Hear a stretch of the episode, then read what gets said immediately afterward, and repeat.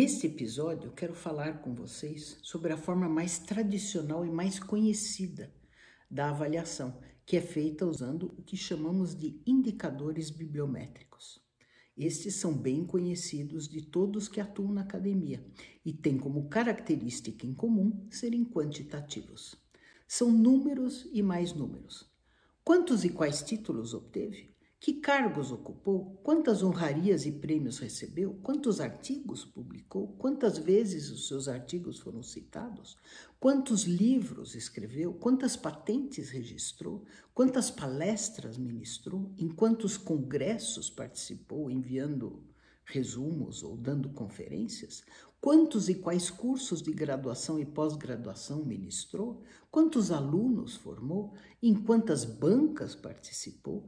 Quantos projetos de pesquisa executou e assim por diante. Uma lista bem completa deste tipo de indicador pode ser visto na plataforma Lattes, que pode ser acessada através da página inicial do CNPq.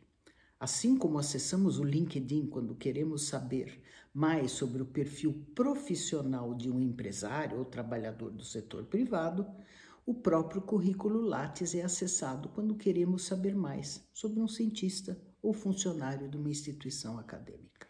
Se a gente for parar para pensar, veremos que esses índices estão sendo usados de modo indireto para aferir a qualidade do que é produzido.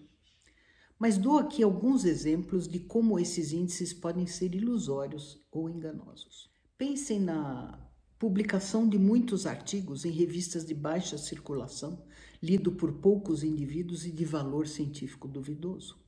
Pensem nas palestras que divulgam falsidades ou boatos. Pensem em artigos publicados que não que são só citados pelos coautores ou colegas do mesmo departamento. Pensem em alunos que obtêm seus títulos sem a correspondente formação acadêmica para um desempenho profissional de qualidade.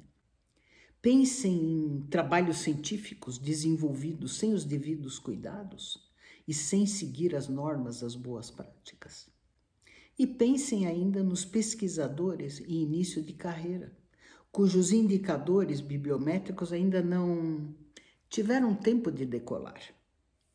É sempre mais fácil enumerar do que qualificar, mas existe hoje a percepção crescente de que, apesar de úteis, os índices bibliométricos não podem e não devem ser os únicos balizadores do desempenho de instituições e pesquisadores.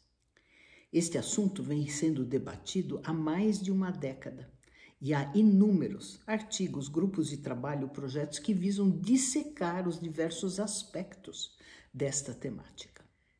Cito aqui um, mas deixo para os próximos episódios falar sobre outras publicações e páginas importantes para os que desejam saber mais e entender um pouco mais sobre esse assunto.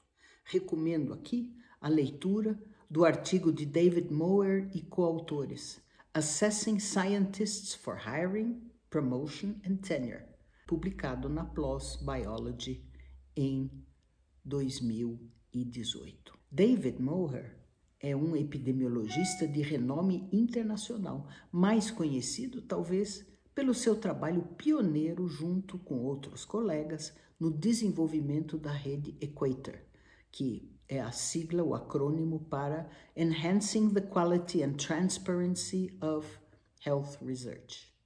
Por favor, anotem também que a rede tem inclusive uma série de documentos já traduzidos para o português, capitaneados num trabalho pioneiro por Michael Schlüssel. Se quiserem mais, é só clicar no link desse vídeo. Um abraço e até a próxima!